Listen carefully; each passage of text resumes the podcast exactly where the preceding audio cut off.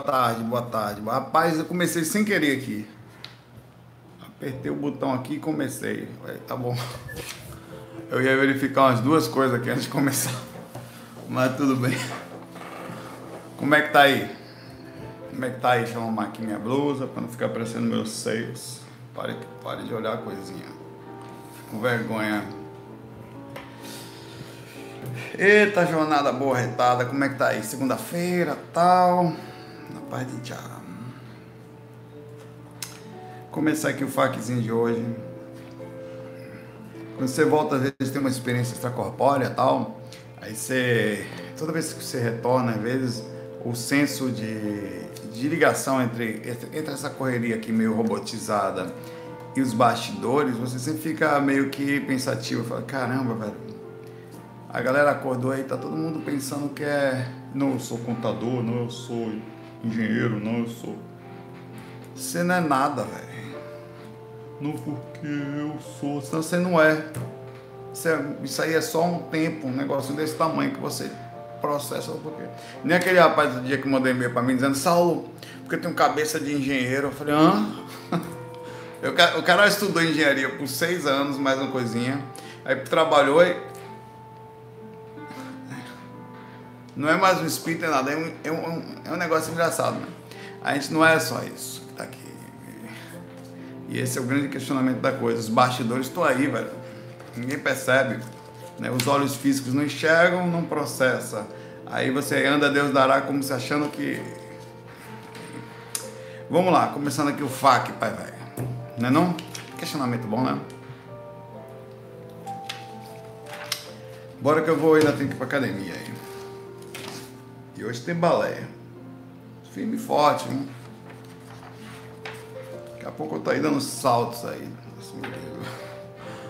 Pai, tudo bom? Pergunta o Thiago aqui. Eu tenho uma pergunta supimpa para tu. Minha mãe é uma evangélica da Assembleia de Deus, fervorosa, era muito de forma intensa todos os dias, quando eu quero que eu volte para a igreja. Aleluia! Respeitemos o jeito dos outros, pai velho. Faz parte. O problema é que as pessoas querem nos salvar porque acham que encontraram o caminho certo. A gente, de certa forma, também é assim. Você quer levar a pessoa para lá para o espiritismo, quer dar um reiki nela, tal, mandar a, a, a, a liberdade de respeitar os outros é muito importante.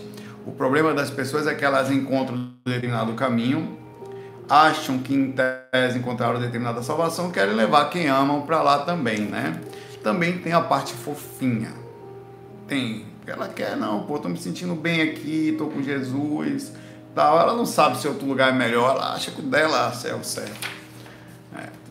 Aí ele continua, eu não tenho o menor interesse em participar desse segmento religioso, pois um, sou espiritualista sem religião.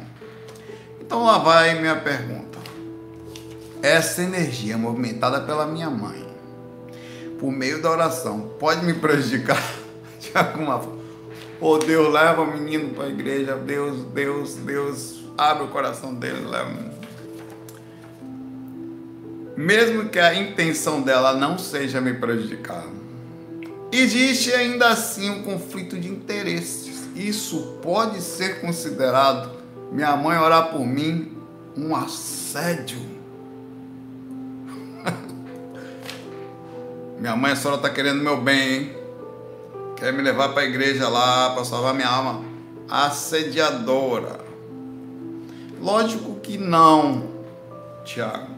Sua mãe é uma pessoa fofa que te ama e tem um direcionamento como muitos têm que às vezes ultrapassa um pouquinho, tal, vai muito longe. E é aquela velha história da mente presa num lugar e não sabe se muito bem qual o caminho, né?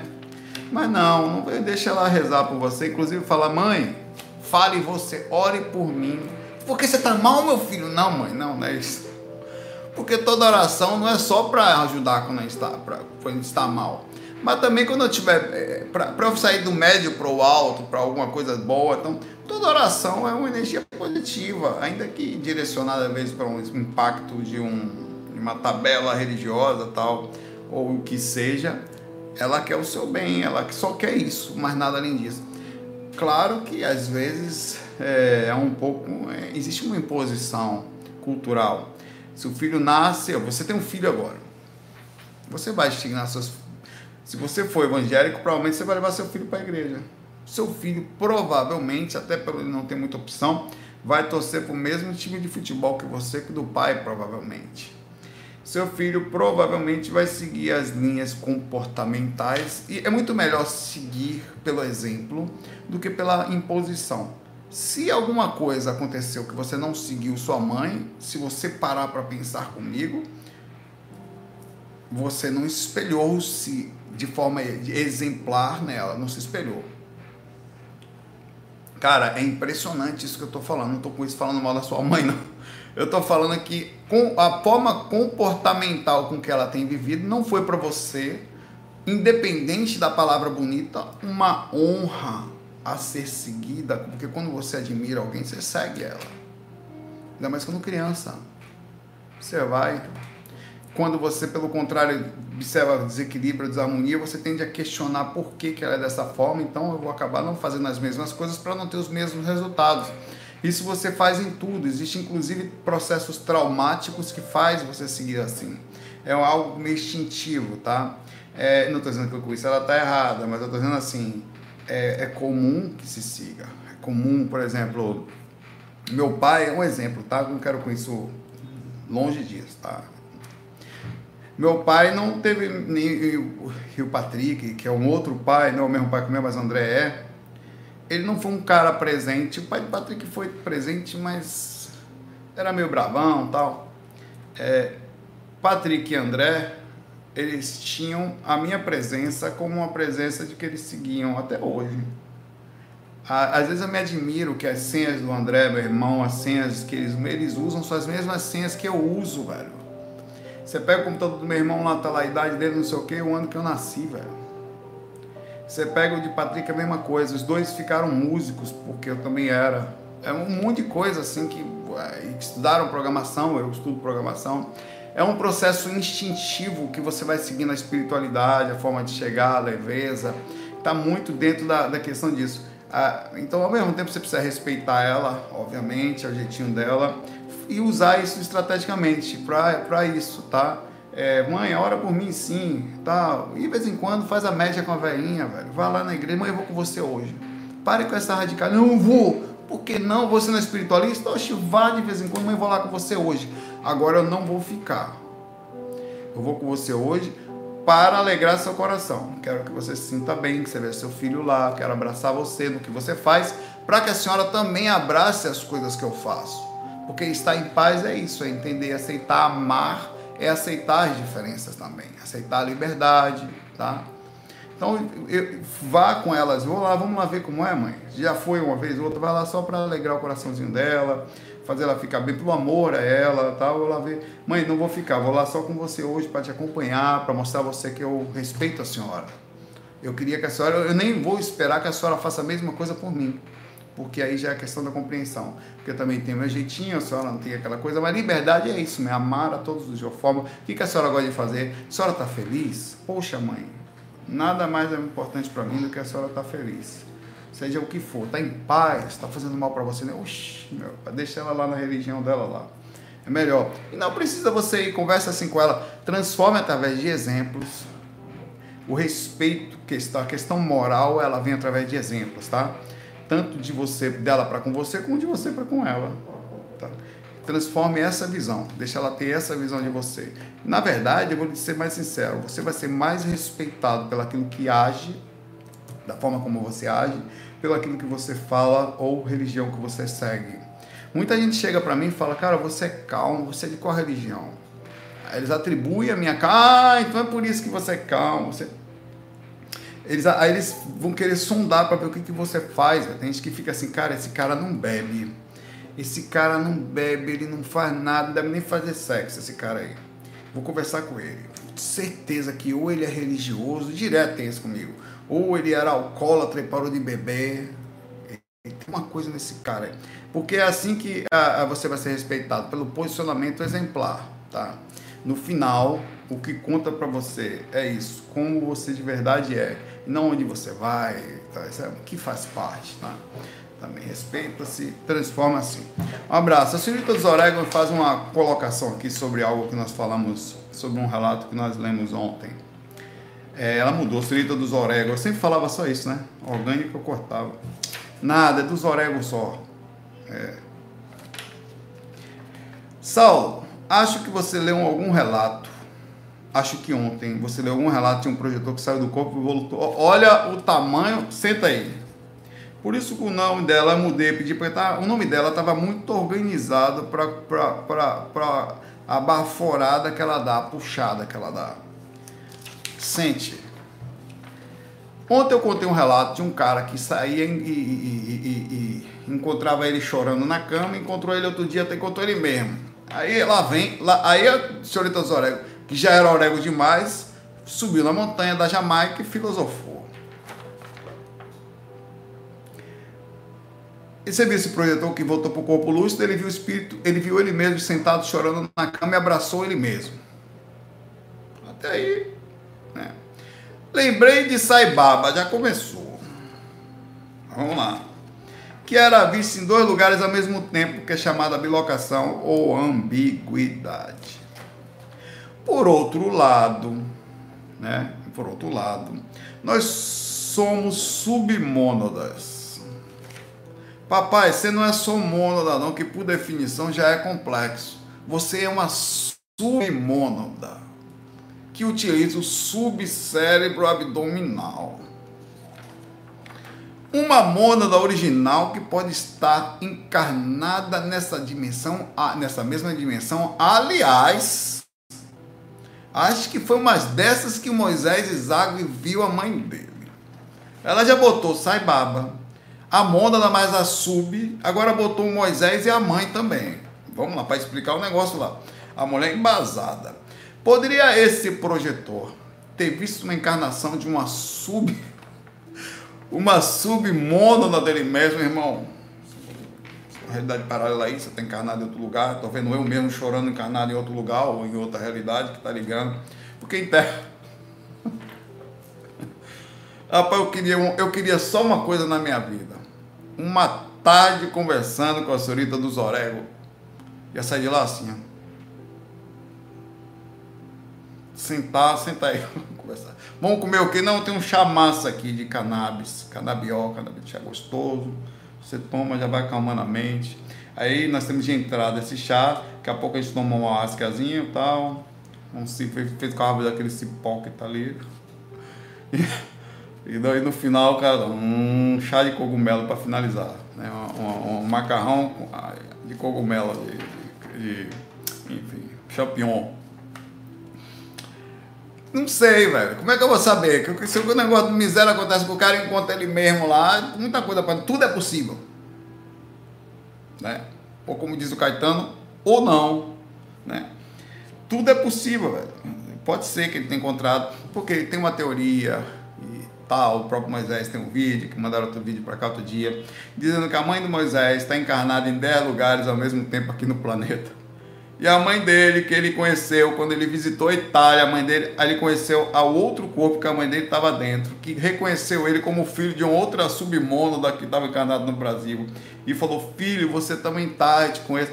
A, a, a, a, a, quantidade de moeção do negócio aqui foi profunda do Zoreco.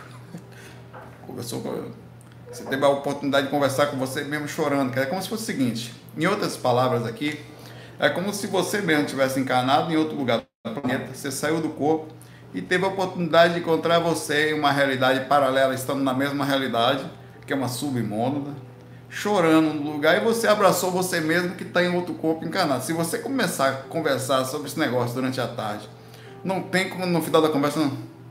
Hum, entendi. Você, você não consegue processar um negócio desse aqui. Em calma, na paz de diabo. Mas é muito bonitinho. Eu gosto da Solita dos Orégano por isso, porque ela não tem esse negócio de conversa, não. Conta é um mais um é dois. Não. Depende. Conversando, se a gente pode chegar a vários tipos de questionamento aí. Tá possível, eu não vou falar um negócio desse aqui. Como é que eu vou explicar um negócio? Eu vou lá, você é doido? Me mande conta esses caras aqui, meu pai. É isso aí. Tá tudo certo. Abraço aí, senhorita Zorek. Fofucha. Emmanuel Torres, Emanuel Torres fala aqui. O quanto a tecnologia afeta a lucidez das pessoas. Hum. E aí ele conclui. E agora ele pergunta e agora ele seca Lourenço. Estamos rodeados por tecnologias durante o nosso dia a dia.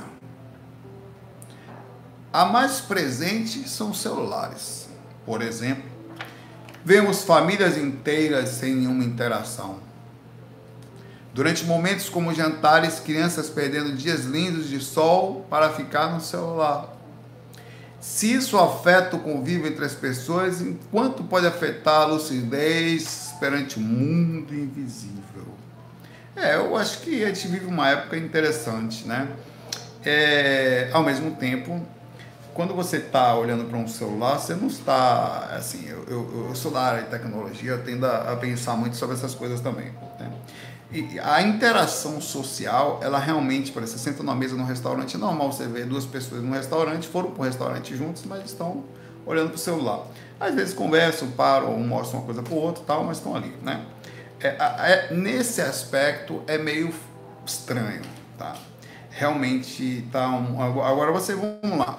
Você vai num ponto de ônibus, ou em qualquer lugar que você for, você chega assim, você dá uma olhada ao redor, você vê que as pessoas estão todas olhando para o aparelho, quer dizer, ninguém está olhando para o lado. Essa é a grande crítica atual que nós vemos. Cadê o pessoal? Como assim que ninguém está vendo? Porém, um aparelho que está ali, por mais que a pessoa esteja realmente não percebendo a atenção ao lado, é um, um dependendo do conteúdo que ela está vendo, ela pode estar tá estudando para concurso ela pode estar pagando a conta dela no banco, ela pode estar discutindo um relacionamento com o marido, ela pode estar inclusive trabalhando, falando com o chefe, falando sobre, dando instruções sobre determinada coisa que está fazendo. Ela pode estar fazendo uma infinidade, ela pode estar aprendendo sobre uma coisa, ela pode estar pegando um transporte, ela pode estar vendo o tempo que o ônibus vai passar. A interação, ela pode estar lendo um livro, então, o raso de criticar uma pessoa porque está olhando para um celular que ela não está tendo interação tem nada a ver. Que ela não está tendo nível de intelectualidade. Se tem uma coisa que ela está tendo, é um alto nível de intelectualidade. Ela pode estar desligada da comunicação de quem naquele momento está ao lado dela. Aí sim. Mas o nível de intelectualidade que uma pessoa hoje faz olhando para um celular não compara com o seu avô que olhava para um um jornal passivamente sobre as notícias que apareciam ali. Hum. Hum. A diferença é que hoje você pode, de forma. Inclusive, você está jogando. Ah, tá. É ativo, você está atuando sobre alguma coisa. É muito difícil. É, o, raso do criticar. É, é, é, e outra coisa, as redes sociais, por mais negativas que muitas vezes a coisa seja, ela tem uma coisa que é super saudável no sentido da observação social. Se você pegar hoje Twitter, dar uma olhada nele, principalmente na, na área da política e tal, é, não precisa só, só abrir. Você vai ver que as pessoas estão, no geral, 80, 70, 80% das pessoas estão lamentando lá dentro. Há uma lamentação, uma reclamação constante, uma insatisfação sendo colocada ali. Por um lado, você observa aquilo e fala: nossa, que energia ruim, não vou mais participar disso. Tal. Por outro lado, se você tivesse uma observação mais calma e observar, você ia perceber que aquilo é um pouco da mente das pessoas. As pessoas estão ofendendo umas às outras. Elas estão. Na verdade, nós sempre fomos assim. O que aconteceu é que a gente lia jornal, reclamava em algum canto e não interagia. Hoje, as pessoas aprenderam que elas podem interagir, têm voz e colocam para fora aquilo que elas são reclamonas, nervosas, briguentas, sabe? Somente quando estão escondidas atrás de um monitor que ninguém sabe quem é. Então ela consegue pensar até mais livremente que ela nem precisa colocar sua identidade ali, ela fica escondida. De certa forma, é o que está acontecendo nas radiações das mentes das pessoas de uma forma mais limitada, porque a mente ainda é pior do que aquilo. Repito o que eu falo. A depressão que você vê nas redes sociais é só parte da verdade que está dentro do coração das pessoas. Porque, por exemplo, pessoalmente eu olho para você e te acho feio. Cara feio da porra. Nunca vou falar aquilo. Nunca. Mas vou pensar. Eu tô falando uma coisa que acontece o tempo inteiro. Pô, que cara chato do caramba. Eita, bicho chato. Oi, tudo bom? Você é falso. Na rede social eu tenho uma certa chance de ver você chato e falar pra você, pô, tu é chato pra caramba, velho. Eu tenho, mesmo assim, não vou falar assim, mas eu penso. Eu não vou falar não que eu vou entrar em confusão não, mas pensei. Significa dizer que a gente é mais sincero com um monitor na frente do que você falando comigo pessoalmente. É falso.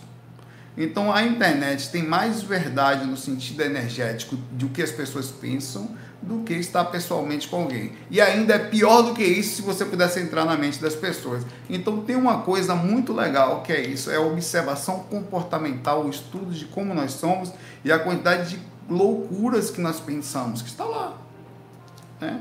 É, é, tem esse lado também. Então eu, eu tenho um lado da tecnologia, do envolvimento, assim, tá com a pessoa do lado, dar um abraço, tal, tem aquele contato físico que é importante, seja seu namorado, sua mãe e tal, interage, bate-papo, a troca energética é normal. Mas também é natural a troca de informações pelo um dispositivo que proporcionalmente consegue captar muito mais rápido informações e parte da mente das pessoas. Ele é um dispositivo que lhe dá um, um, uma capacidade intelectual monstruosa hoje em dia, né? Não é ruim, é uma evolução, é uma modificação radical disso, a gente só está precisando aprender a viver. A tecnologia chegou para mudar a nossa vida, inclusive estou fazendo live aqui agora por causa da mesma. Né? Então a gente tem que parar de correr, de ser antagônico, de correr das coisas boas, só saber usá-la. A internet é um instrumento fantástico se bem utilizado. É um instrumento de intercomunicação, de transmissão de informação, tá? É muito, em tese, se eu tivesse uma casa, por exemplo, imagina que eu tivesse uma casa e fizesse palestra todo dia lá, todo dia. Ia ter 30, 100 pessoas. Tá, 300 pessoas por dia. 300 pessoas por dia iriam lá assistir a palestra, dali iam para casa, dia de tecnologia. Mas eu faço a mesma palestra aqui. Sei lá, 5 mil pessoas assistem às vezes mais, às vezes 10 mil. Olha a capacidade da tecnologia de fazer a coisa rodar, a diferença da coisa. Como é importante na nossa vida. O que a gente tem que fazer é saber utilizá-la de forma sensata e parar até com esses murmúrios de que é ruim. Não.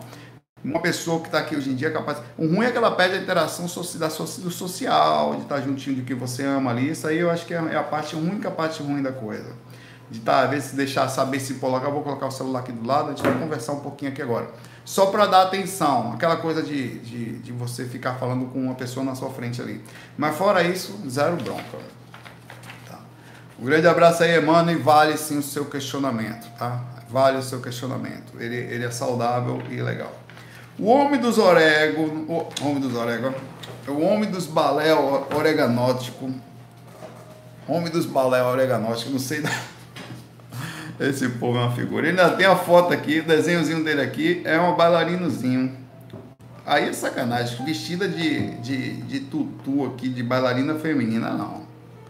Macho tal. Nada disso, pai, velho. Nessa balé é como homem, velho. Que isso? Pergunta aqui. Saulo, é possível um mentor se disfarçar de cachorro? Cadê o cão mentor? Cadê ele? Daí não. E por que de pastor alemão e por que se disfarçaram? Eram mentores ou guardiões? Por que eram três? É possível fazer amparo em animais no umbral ou os espíritos também estavam disfarçados?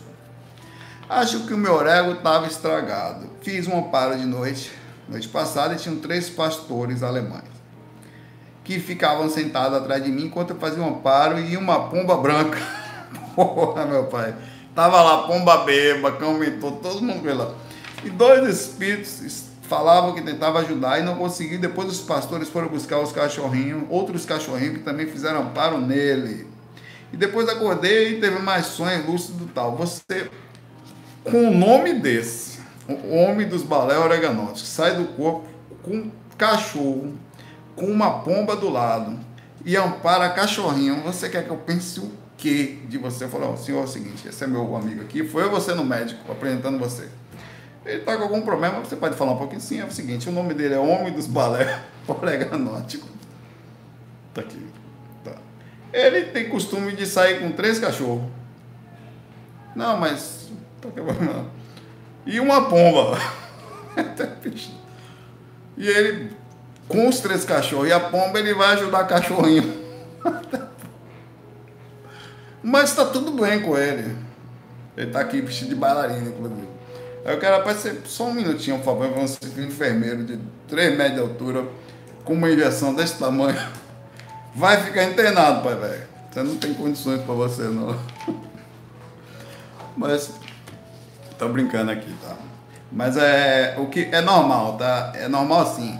Não é normal, não, mas acontece se você ver espíritos.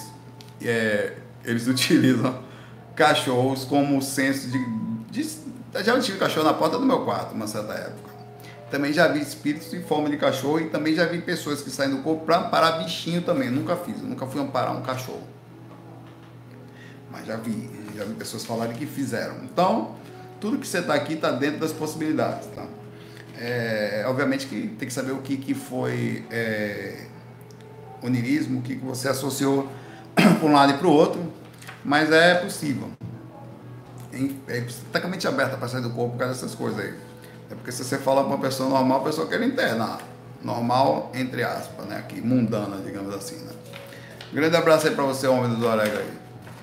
Mas tudo que você falou aqui existe gente em forma de cachorro, cachorro mesmo que é usado animal como ser de guardião, é, você amparar outros bichinhos. Então, eu só não sei a questão da pomba branca aí também até agora. Mas, mas eu já vi mentores é, que utilizam, inclusive tem livros, pássaros que comem os miasmas durante os amparos. Eles vão comendo as radiações mentais ou as sutilizando energeticamente ao redor.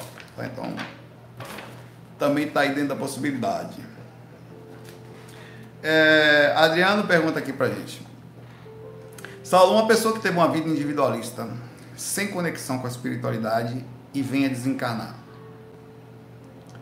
Seus familiares então autorizam a doação de seus órgãos, beneficiando pessoas que aguardavam em angustiantes filas de espera. Pergunta. Essa ação reflete créditos então para o, o então doador, mesmo sem o consentimento do mesmo, ou para a família que autorizou a doação? E, ó, vamos lá tem um negócio que é o seguinte: o corpo não é seu. Como é não? Você está utilizando um veículo que pertence à Terra. Tanto é verdade que daqui não sai. Daqui vai ser comido por verme. Vai de, virar lá é, defunto, tal, deteriorar e enfim, pó. Só vai ficar depois usando os ossos, depois nem isso, né? É, então, por definição, uma vez não aqui, o corpo como vai não vai, é nada mais justo do que ficar é, disponível para alguém. A pergunta independente disso aqui é a seguinte: doar órgão. Vou fazer essa pergunta para vocês. Doar órgão é uma ação considerada que gera um karma positivo? Decompor. Obrigado, Camila gera um karma positivo ou não? Eu decido uma, uma pergunta. Uma vez que os seus órgãos vão apodrecer e não vão ser usados mais para nada após seu desencarne, doar os seus órgãos poderia gerar um karma positivo? Uma proporção mínima, mas sim, eu penso. Porque é, é uma decisão que, na verdade, o que acontece é o seguinte: quando você não doa, você não faz nada por ninguém, né? Na verdade, o corpo como não lhe pertencia, só é um meio que até um pelo processo da compensação da natureza, da reciclagem e tal, é uma perda de, de, de algo que estava ali que não foi utilizado. Quando você resolve fazer um bem, eu acho que gera uma repercussão positiva no sentido de que você não se prendeu aquilo, aquilo foi uma coisa que você usou, uma das coisas mais importantes que você tinha, inclusive, durante a vida, e no decorrer, na, na passagem dela, você então deixou avisado, ó, meu corpo não, não sair, doa para todo mundo aí. Eu acho que no mínimo gera uma ação de, de sensação gostosa quando você está no plano astral. Porra, velho. Tem um cara lá vivendo com é, é, um pedaço do um coração meu, um, sei lá, um fígado e tal, as córneas e aí vai. É, isso aí gera uma sensação gostosa, tá? É, a, a, a, decisão, no seu, qual a sua pergunta especificamente? Caso o doador, porque pensa que o doador pode ser uma criança também, a criança não tinha condições mentais de decidir ser ou não uma doadora, a família que faria esse sentido. Eu acho que o que acontece é o seguinte: a família recebe o karma positivo por ter decidido pela criança, Tá? E o espírito que está do lado de lá vai se sentir extremamente bem por ter a sensação psicológica do conforto de ver, saber que outras pessoas foram em tese ajudadas com o corpinho dele, o espírito que está lá, tá? Eu acho que deve ser feito sim. Eu não sei por que as pessoas têm, não, meus não. Vai poder ser, velho. Muita gente vai lá e queima. Tá gravando? Muita gente vai lá e queima é, é, é, o corpo, queima, velho, e não doa. Não dá para entender um negócio desse, né? Então é tão simples. É, eu acho que gera um karma mínimo positivo, que é assim, é, é um dever, eu vejo meio que meio que como dever, tá? Eu não consigo ver, sinceramente, aí o, o, o Adriano, somente como uma grande caridade. Eu acho que é parte do dever também, de todos os seres que passam aqui. Eu estava fazendo um cálculo ontem, do nada, estava programando, aí não sei como veio isso na minha mente. Eu peguei, nós temos 7 bilhões de pessoas no mundo em média. Tem mais, mas eu peguei 7 bilhões. Nós pegássemos 7 bilhões de pessoas, imagine, imagine se todas as pessoas do mundo vibrassem por um segundo paz para o mundo. Só um segundo, um só. Em fila, um vibrou paz aqui, outro vibrou paz ali, e essa um, um segundo, essa pessoa conseguisse jogar um segundo de paz no mundo, um segundo, por um segundo só, o mundo inteiro ficou em paz por um simples segundo Pum, acabou. Por causa da vibração.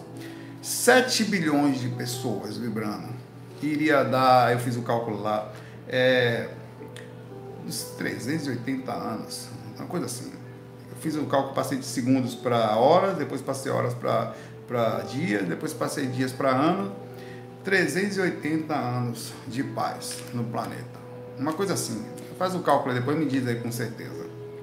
Não me lembro um segundo só que fosse possível você. Imagina como o mundo está salvo se nós próximos mudássemos. Estou falando só do ser humano, estou falando dos outros bichos nem nada. Só a gente conseguisse vibrar positivo, que energia que não ia ser esse planeta aqui, né? Então por isso eu acho que algumas coisas fazem parte daqui. Eu não consigo ver um grande, um, um grande, olha o meu corpo aí, ó, pode usar, não vou usar mais, vai apodrecer sinceramente, eu consigo ver uma grande ação. É muito legal. Eu acho que conta mais enquanto você estando dentro do corpo, você faz o esforço para aliviar outras pessoas de verdade, utilizando os recursos junto deles. Depois que sai, cara, é como se fosse assim, uma mesa velha que você não usa mais, só toma aí para você. Tem um certo tipo de ajuda, mas não é a mesma coisa de você fazer um esforço carregando a mesa, estando ali junto, indo lá fazer. É, é, por isso que eu acho que é, isso deveria ser um, bem, um, um, um pensamento em comum. A doação devia ser obrigatória.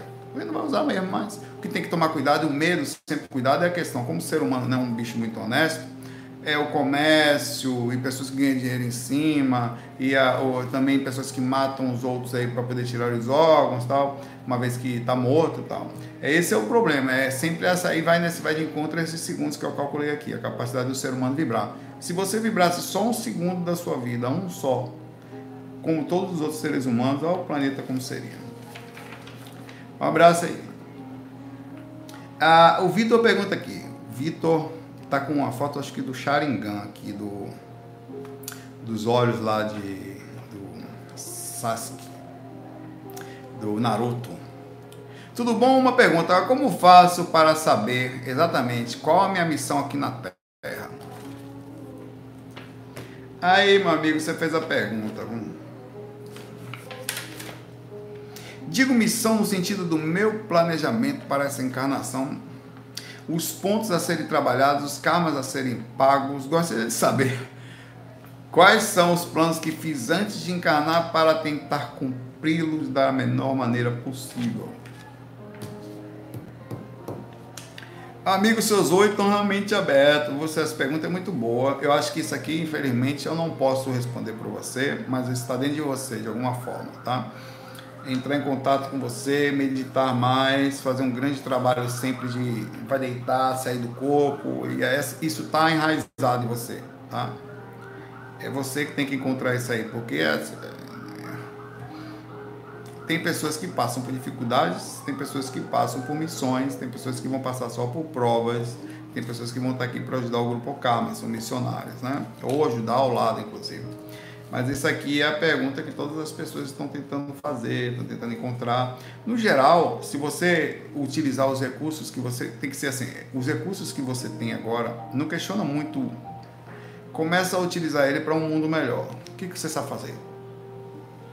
Vamos lá, estou perguntando para você. O que, que você sabe fazer? Não, eu, eu sei trabalhar com gráfico. Ah, é o Patrick, Patrick Tavares. Vou usar ele como exemplo agora. Tem que trabalhar, trabalhar com gráfico. Sabe como que eu conheci ele? Ele do nada, sem nenhum tinha pedido nada, ele me mandou uma imagem e falou: Saulo, estamos aqui, ó, melhorei sua logomarca ali para você botar no canal do YouTube, você botar não sei aonde ali. Ele, nada, e mandou para mim, sem falar nada. Tá, vi que, viu que podia ser útil de alguma forma, mandou, e depois fez a entrada do curso, e depois começou a fazer um monte de coisa, não parou mais. Aí tá aí, hoje ajuda a gente aí. É, ele colocou o mundo dele em função dos outros. Eu acho que mais importante do que saber o que você veio fazer aqui, que é importante, é saber que independente de qualquer coisa, a ação de causa efeito está aí trabalhando. Se você for positivo, até você vai a, su, é, sutilizar seus, sua sintonia, seus pensamentos, e vai mais facilmente entrar na faixa dos mentores que vão utilizar os recursos que você tem. E pensemos da forma mais estranha possível. Imagine que você não sabe o que veio fazer aqui, imagine que você nunca faça o que em tese disse que veio fazer. Mas imagine que você chega lá dessa forma, o seu mentor vai chegar para você, poxa, ô Vitor, você disse para mim que ia fazer isso, isso e isso, no entanto você fez, foi muito melhor. No caminho disso aí, você se desprendeu, passou a vida sempre se dedicando às pessoas, dando o seu melhor para o que você podia. Sinceramente, não poderia ter um planejamento que a gente pudesse ter feito que fosse melhor que isso. As outras coisas aqui, ó, a gente arruma ali e tal, já foram supridas aqui dessa forma, você vai poder fazer daqui, mas a quantidade de crédito que você colocou aqui, que é, muitas dessas coisas, inclusive, provavelmente recebidas por intuições aqui. Karmas que você tinha que passar foram aliviados. É, então, se tem uma coisa que você não vai errar, é colocar-se à disposição do mundo da melhor forma possível, baseado naquilo que você sabe fazer. Eu não sei fazer nada, sabe? Você pode dar passe você pode jogar energia para o mundo, você pode lavar a louça dentro de casa, você pode ser bom para as pessoas que moram com você, você pode fazer um monte de coisa. Você só não foi, não entrou na faixa não para ainda, não recebeu as intuições. Ninguém, no mínimo, você tem suas mãos, a sua mente que gera energia para o mundo, tá? Se você está só se lamentando, por definição, você só precisa de ajuda. O mundo precisa de ajuda, talvez seja você que precisa, a forma como você se posiciona nisso aí, tá? Na, e nisso, não sabe o que faz, irmão? Começa sendo útil. Aí você vai levar a sua sintonia, com certeza, mais cedo ou mais tarde vai chegar para você a informação. Pela questão da, dessa, dessa mente alta entrando na faixa não para aqui, que vai ficar mais fácil você saber qual é o seu caminho. E, vai, e se o caso você não ache a vida toda, você vai sair daqui muito bem. É a melhor coisa, cara. A regra da coisa aqui, eu diria que esse é o verdadeiro segredo. O segredo, é isso aí não viver só para si mesmo. Porque você usa a regra a seu favor. Tá aí. Um abraço aí, Sharingan. Vitor, tá? E força aí na sua jornada aí. Que é a jornada de todos nós aí. É, a Gláucia pergunta aqui, a, a, galera, a galera fica pegando no meu pé por causa disso, velho. A forma da sua mentora. Vou tomar bronca da Glaucia aqui agora. Vamos lá, vamos sentado aqui humildemente para tomar uma bronca da amiga Glaucia. Eu fiquei com uma. Ela não. Olha. Olha o que ela escreveu aqui. Olha o que é o ato falho. Vê se você consegue ler. Tá aqui, calma. Tá aqui. O que que ela escreveu aqui? Aqui, ó eu fiquei com o quê? Eu fiquei, não foi com a pulga não, meu pai. Foi com isso que você falou mesmo, a pulga, uma é, pesada, uma pulga, atrás da orelha. Foi uma pulga gigantesca. Da orelhinha, ela pegou a orelhinha no diminutivo aqui para diminuir a bronca que ela vai dar em mim. Vamos lá. Os caras que vêm as meninas de shortinho e atacam elas. Eles dizem que não conseguiriam se controlar só porque estavam de shortinho. Onde foi que você ouviu isso? Que eu não falei nada de shortinho aqui até agora. Ela tem algum trauma, essa menina aí. A culpa é minha. A culpa é da menina ou é do cara? Tá certo. Eu acho que sua mentora deveria lhe pedir para você dominar isso em você. Ela foi uma mãezona segurando um problema que você tem e não ela. Assim você nunca vai dominar isso. Saulo, eu sou muito grato a você. Me desculpa se te ofendi de alguma forma colocando um pensamento. Ela faz o seguinte: ela pega o dedo. Saulo é o seguinte: depois passa a xilocaína. Desculpa. tudo bem, mamãe. Tá tudo certo, Glaucio. Olha, o que acontece é o seguinte: independente da teoria, a teoria aí você tá certa. O dia ela falar, não vou aparecer assim mesmo, o problema é seu, se controle. Ora, menino fica agarrando meus peitos, eu tenho que vir como criança para vocês não sei o quê. Se se controle, ela tá certíssima.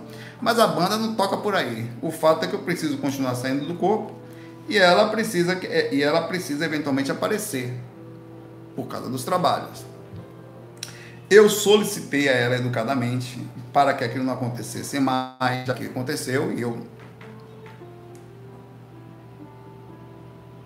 é, que aparecer como criança para ver se eu mudava essa atitude. E realmente agora é uma fofuchazinha. Eu vejo uma língua pequenininha, a vozinha bonitinha, a coisa mais fofa do mundo. E super respeitoso tal. Não tem maldade nenhuma. O que acontece é o seguinte: independente de qualquer coisa, eu estou falando de seres que ficam sem consciência. Qualquer um normalmente faz merda. E eu sou um deles. Então, seres lá fora que, que fazem besteira e justificam isso porque a menina está se vestindo mal, eles estão errados, tá? Todos estão errados e precisa aprender a se controlar. Mas entre precisar aprender a se controlar e se controlar é um caminho muito distante.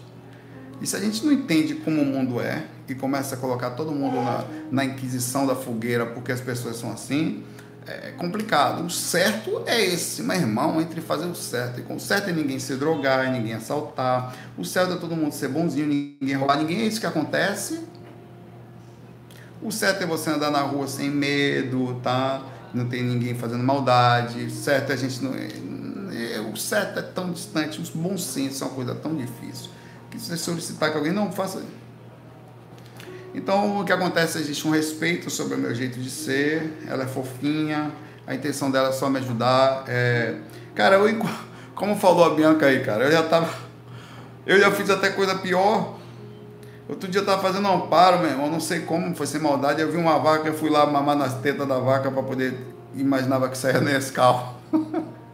a coisa mais ridícula que o cara pode fazer na vida. Eu fui no negócio. É um negócio incontrolável, velho. É um negócio difícil, complicado. Não é uma coisa que você faz de propósito. É, mas eu concordo com você, independente de tudo que aconteça, o certo é o certo. Mas, irmão, até se chegar lá, o certo é não ficar nervoso.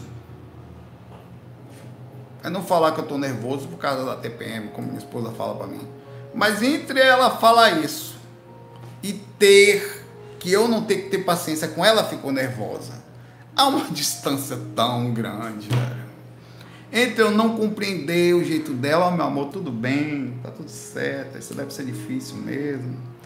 Tá é a questão do amor pelos seres. Amar significa compreender, modificar estrategicamente, dar um jeitinho, cada um é de um jeito. Como é que você é? Ah, você é assim. Porque se você deseja que eu seja exatamente como você pensa, imagine se eu faço o mesmo com você. Né? O mundo, o problema do mundo é essa falta de tolerância, é a intolerância total. De, claro que algumas coisas não devem ser toleradas, tá? Algumas coisas vão gerar karmas e repercussões traumáticas fortíssimas.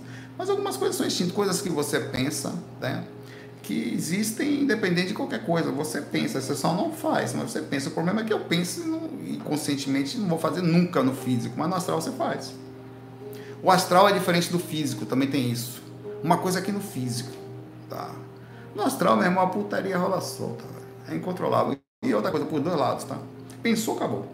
Você já olhou alguma vez o Brad Pitt e sentiu desejo? Já? Bom, no astral você agarra. Só de olhar, de pensar. Não controla. É incontrolável a inconsciência no astral. É incontrolável. É incontrolável. Por isso que é preciso um pouquinho de compreensão também que as regras existentes no corpo, o corpo é de propósito. Porque aqui você consegue pensar não faz, só faz se desequilibrar muito, né? Aí já é um problema realmente de total desarmonia psíquica, físico, motor, mental, energético, enfim. Aqui no corpo você consegue manter. Quantas vezes uma pessoa assim, você uga buga tal, você pensa, mas você pensa e não faz. Você tem raiva de alguém, não faz. Você briga com alguém, tem vontade de dar um tiro, um soco, mas não dá, né?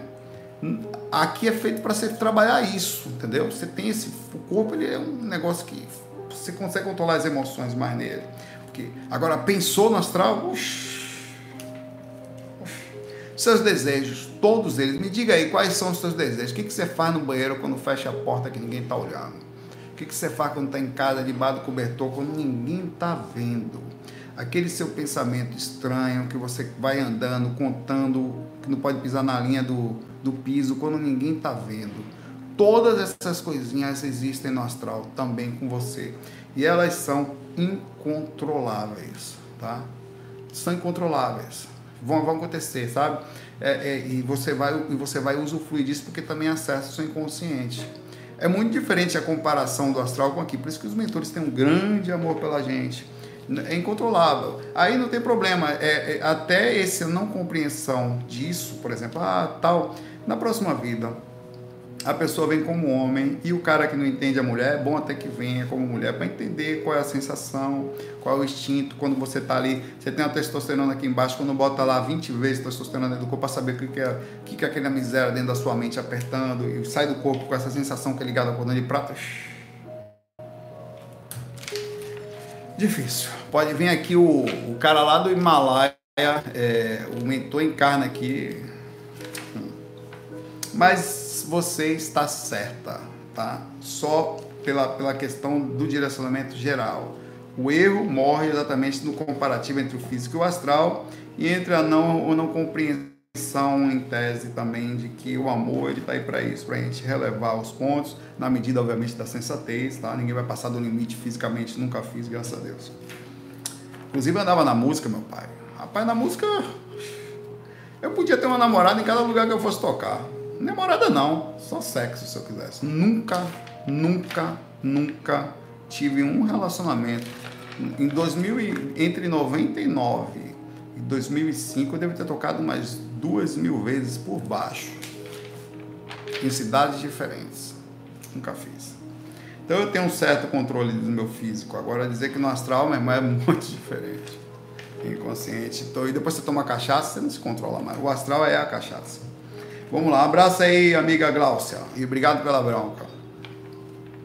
O Rodrigo Ribeiro, recentemente sofri uma traição de um relacionamento à distância. Quer dizer, namorava à distância. Certo? É uma, há um código ético, não há? O que importa é o código.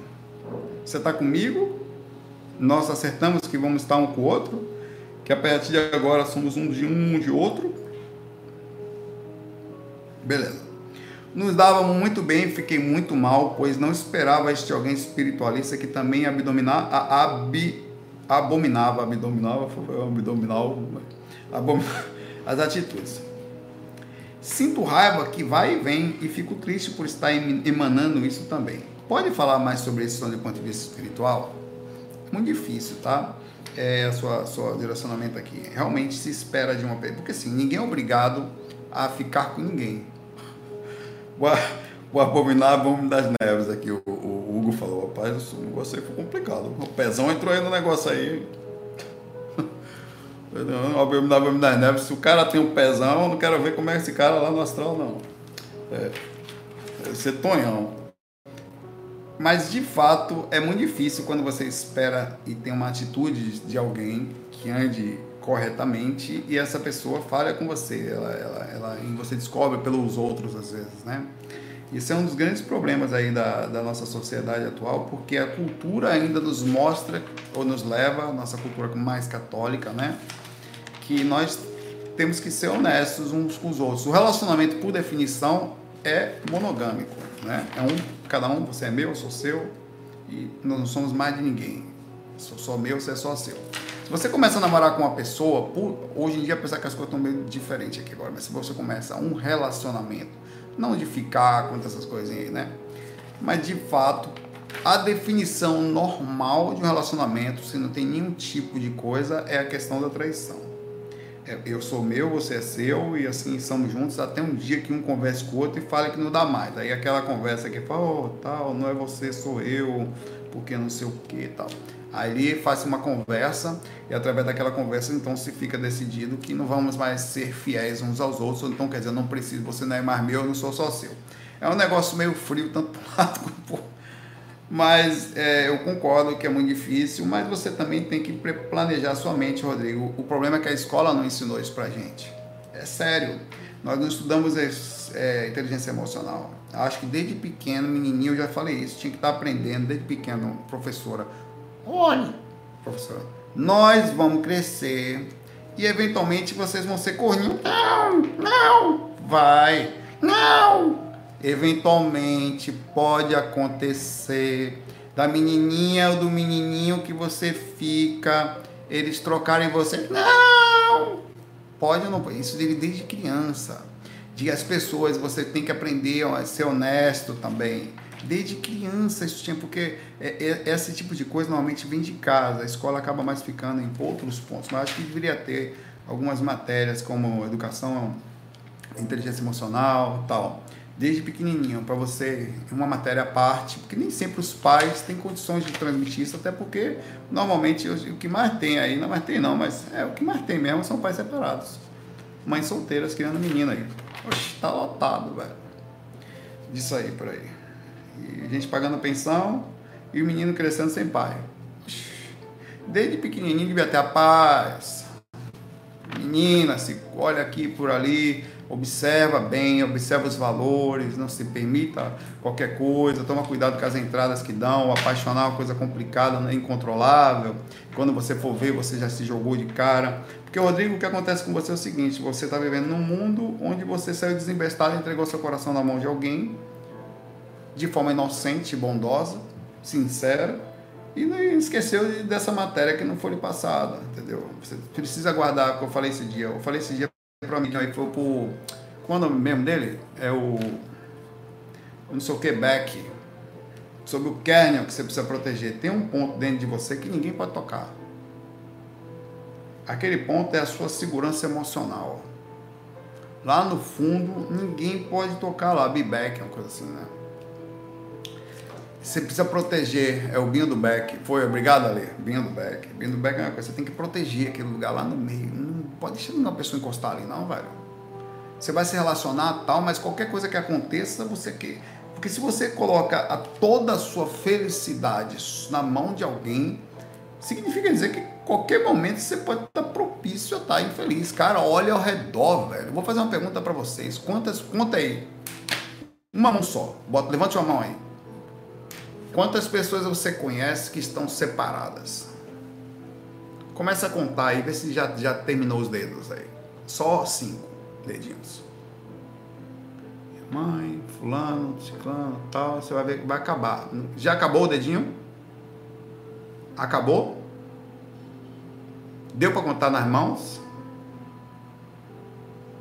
Velho, tá, a realidade tá batendo aí, pai, velho. Você vai jogar seu coração na mão de outra pessoa, tá acontecendo o tempo inteiro, porque você acha que cada pessoa dessa não teve um sonho, cada pessoa dessa não entregou o seu coração, cada pessoa dessa não acreditou no outro. Você acha que é só você que ama dessa forma?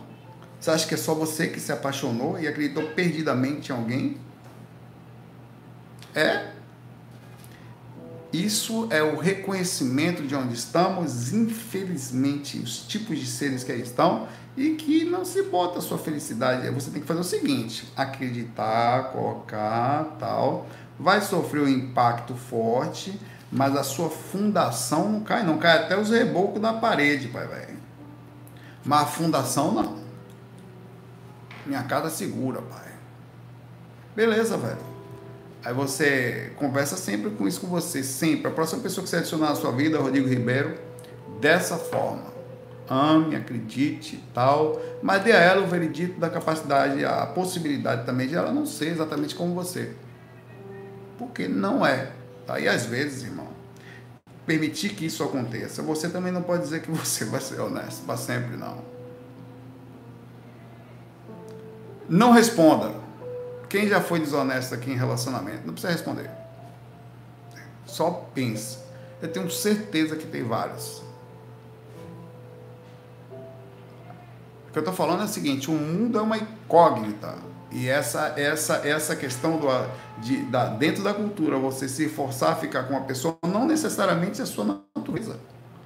E não necessariamente no aspecto geral estará errado só pela quebra de contrato no sentido da outra pessoa, mas você tem sentimentos sim que estão além do seu controle. E entre certo e o errado está somente não fazer mal a ninguém. Então o mínimo que se deve falar é isso. Ninguém consegue controlar isso, eventualmente acontece. Então prepare-se para a jornada para não ficar um traumatizado. Eu conheço pessoas que tomaram traição, são mulheres normalmente, e nunca mais se conseguiram ficar com ninguém. Passaram o resto da vida traumatizado, choramingando, com raiva, fechada em loop daquela pessoa que ela se relacionou. Não cresce mais. Se ela ali, acabou a vida dela, acabou. Era tão matura, inocente, tão em tese, em palavra fofa e no aspecto geral necessitada de alguém tão frágil, tão pouco estudado emocionalmente, que tomou uma bacana tão grande, que traumatizou tão forte, caíram tão forte as suas fundações que ela nunca mais conseguiu se reerguer. Nunca mais. Você conhece alguém assim? Eu tenho certeza que sim. Não, é? Não permita que você seja assim, tá? Ao mesmo tempo, não seja nenhum miserável com ninguém, tá? Por causa da questão da, de alguém chorando. Porque, primeiro, que é errado mesmo. Segundo, que vai ficar alguém por aí se lamentando e sua vida não vai andar. Acredite, vai em mim vai por mim. Enquanto alguém chora por você, sua vida vai ficar o tempo todo sendo atormentada por uma energia ativa de alguém. É melhor não fazer. Ah, não liga, então pronto, pague o preço. Vou ler mais uma pergunta para sair. É, o Cláudio Rodrigues Ferreira fala aqui.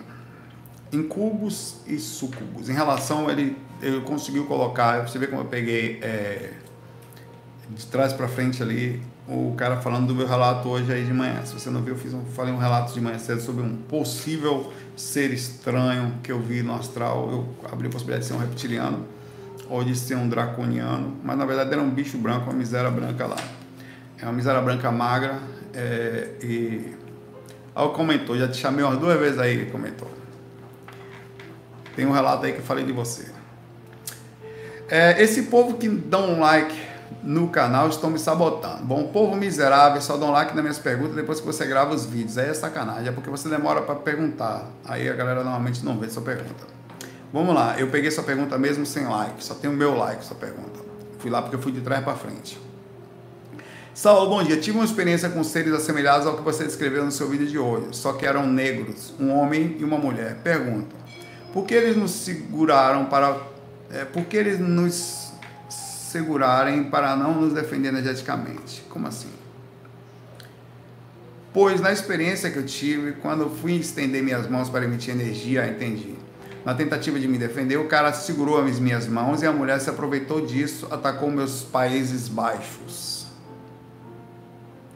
É possível uma coisa dessa, essa cambada de miserável me atacar em dupla? Claro que é né? principalmente quando você não está mentalmente ainda totalmente equilibrado para um processo disso. Já está acontecendo um ataque, já houve em tese a quebra do contato moral, quer dizer, já acessaram em tese o seu corpo astral, suas energias. É muito diferente quando você chega no ambiente com o mentor, está fora da frequência e vai aos poucos entrando. Ali você, o cara não tem condição de acessar você, como foi o meu caso nesse relato de hoje. Nesse caso específico, você já estava envolvido no processo, no momento que tentou fazer um amparo, você tomou investida por causa da, até pela questão mesmo da como eles conseguiram acessar mentalmente. E a intenção, muita, já aconteceu muitas vezes comigo, é criar a, a ou a inconsciência, ou a, a vergonha, ou fazer você perder o foco, ou desviar enquanto você está ali fazendo. Cara, já aconteceram coisas assim, de você estar tá fazendo amparo, o cara tá lá meio que é, é, tentando fazer um amparo, né? Você chega em casa, já está numa energia meio baixa, não estava muito perto dos mentores. É, o cara aparece, você resolve fazer, o cara acessa seu corpo, que como é a pessoa ou a mulher começa a se esfregar em você espiritualmente, você começa a rezar, ela reza também com você falando tudo invertido enquanto fica tentando tirar sua roupa ou e falando é, isso aí se você a sensação que dá é que você está lidando com um tipo de demôniozinhos, mas são só espíritos, só isso, tá? É, então, por isso que você tem que chegar no astral sintonizado, porque se você sair do corpo sem sintonia, a tendência é que você caia nessas frequências aí e fique, moralmente fique difícil você se defender. Por exemplo, o cara vai deitar, tá depressivo, vai deitar, tá agoniado, vai deitar, tá, sei lá, mente desarmonizada, ou é, não, é mais de, ou tá com a moral baixa, tá sem respeito a si mesmo. A tendência é que ele consiga ser mais acessado pelos espíritos que vão usar o raso da sua personalidade contra você mesmo. Para poder tirar a coisa, por exemplo, eles vão tentar falar coisas que possam te. Ó, oh, não se meta, vou lhe matar. Ó, oh, você, eu sei quem você é, você fez aquilo durante o dia, você faz isso, você não vale nada. Eles vão tentar de todo jeito te intimidar, diminuindo a sua moral. Por isso que quando você está mais ou menos bem, você passa uns 3, 4, 5 meses, um ano fazendo quase nada errado, o raso da, do grosso da sua personalidade não pode mais tanto ser visto. Então você sai do corpo, eles no máximo vão falar que vão matar alguém, que vão pegar, mas eles não conseguem acessar você mais. Você fica meio que inviolável assim, tá? É preciso um certo tempo para chegar nesse nível, mas chega. E não é muita coisa não, mas é suficiente para os espíritos não conseguirem fazer leituras mais profundas em você. Tá? Um abraço aí, mais uma pergunta para Cabafac. Aurora, Aurora Spirit, pergunta aqui. Saulo, sou um caba macho do Recife. tem uma pergunta, tem um conselho, queria uma pergunta, um conselho seu. Ser destemido energeticamente falando, é defesa energética no físico? Quer dizer, ser machão? Penso muito nos temas da Bíblia. Não, penso muito não Pô, tá difícil. Eu penso muito não nos temas da Bíblia. Hum. O conselho. Sobre o ônibus e a vida de ser simples e não chamar muita atenção. Gosto de me arrumar e estar presença. Qual conselho me daria? Caba macho do Recife gosta de se arrumar. Não quer chamar atenção. Ontem, lembra que eu falei no FAC de ontem? De você, o cara que queria fazer tenepes no ônibus, eu falei para chamar a menor atenção possível. Você pode fazer o que você quiser, irmão, Aurora Spirit. Você só assume as consequências naturais de qualquer coisa que você for fazer. Por exemplo, o cara que se esconde mais, ele assume menos consequências, ele assume a consequência de estar um pouco mais cuidadoso. O cara que se expõe mais, assume consequência disso, velho. Você quer, quer, se você gosta de se arrumar, é que você gosta de chamar a atenção das pessoas. Eu sou caba macho também perigoso que faz balé no Recife. Perigoso isso. Hum. se você gosta, se você gosta de, de, por exemplo, um cara que gosta de se arrumar, no sentido de se arrumar para si, roupa de marca, perfume, barba feita, cabelinho, não sei o que, tal. Pô, ele gosta de chamar atenção, essa é a verdade. Calma. Existe casos em que você gosta de se arrumar para você, mas pera lá, cara. É só para você não. É não. Ai, não, porque para você é um trabalho miserável, cara. Você vai mais ou menos, tá bom já, tá bonitinho. Quando você vai mais assim, você gosta de se demonstrar um certo poder, existe, existe um status na coisa. Mas não tem nada contra, tem pessoas que. Ah, na verdade, o grande problema do, do, das revistas de beleza, Instagram, é esse negócio aí. As pessoas são uma coisa na foto e pessoalmente são outra, então elas tentam viver uma bonecagem, né? Sempre com maquiagem alta, as melhores coisas, porque fica aquela coisa da imagem de que ser bonito é aquilo. E é, não tem nada errado sobre isso, mas existe um perigo nisso também, porque o viver para aceitação social, por exemplo, eu dependo de, de likes, eu dependo de visualização, eu dependo disso. Em algum momento, o seu psicológico pode ser afetado pela necessidade de aceitação ou de inserção social e a idade vai chegar e tal, as coisas não vão ser mais assim, você vai ter que se adaptar. E você pode ter alguns buracos aí emocionais muito fortes aí, né? É, eu acho, eu acho assim. Enfim, macho do Recife. Caba macho do Recife, velho. Tem problema nenhum, seja você, tá? Na forma paz, só assume essa consequência, tranquilo, nada errado. Agora, a lucidez que não prejudique a sua lucidez, isso, entendeu? Que você tenta encontrar o máximo de lucidez possível no seu posicionamento, entre o equilíbrio de você se expor um pouco mais e manter a, a, a, a lucidez mais equilibrada possível, tá? Até onde você pede isso em função da, ah, não, não vou sair assim porque alguém pode me ver, pode pensar, vai que alguém me veja de chinelo no shopping, ai meu Deus, se alguém me ver com essa roupa, essa camisa que feia, essa amiga do meu trabalho vê que eu tô usando uma bolsa tão feia, tem umas coisas assim, velho, ou não tem? Chega uma hora que vira meio que psicose, a preocupação de que vão pensar o que de mim, o quanto você não consegue viver em função do que vão pensar de você, né? É, não, peraí, cara, arruma isso aqui. A pessoa vai lá no celular da pessoa para tirar uma foto, ela tirou 200. Ah, essa aqui ficou boa, um ângulo bom, bota esse filtro. É porque a, a, é, é, é, da questão, não é nem a disposição você botar a melhor foto que tem, é a preocupação de. É, enfim, é a lucidez indo embora em função do agradável social externo, em função do externo, né? Também não precisa ser desleixado porque você quer ser contra isso tudo, meio. Então eu vou, eu vou hoje no shopping e vou comprar duas blusas. E vou falar, comprei essa blusa aqui que eu estou usando amanhã no FAC hoje.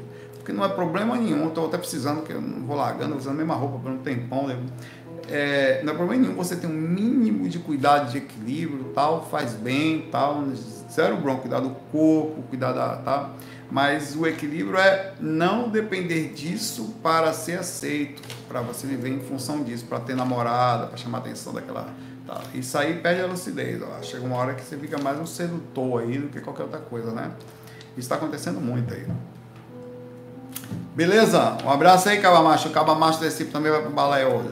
Sapete, papai. Perigo. Tom Macho que não tem medo de falar. Chega a caneta, não tem medo de mostrar nada pra ninguém. Não é não? Fica uma pergunta para terminar o FAQ do hoje, para você. O quanto você se preocupa com o que os outros pensam de você? Se por acaso alguém pensasse que você está mal vestido, alguém pensasse que você é gay, alguém pensasse que você é aquilo, a amiga que você conhece pensasse que você é isso, ou aquela pessoa do seu trabalho soubesse e tivesse uma visão X de você, e você fosse.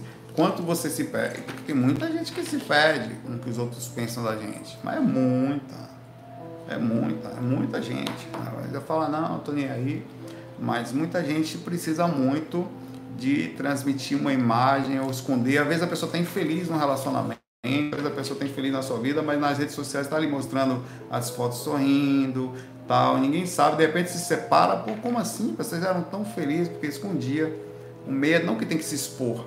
Não tem que expor nem a felicidade nem a tristeza, mas só a imagem da felicidade é que é vendida, né?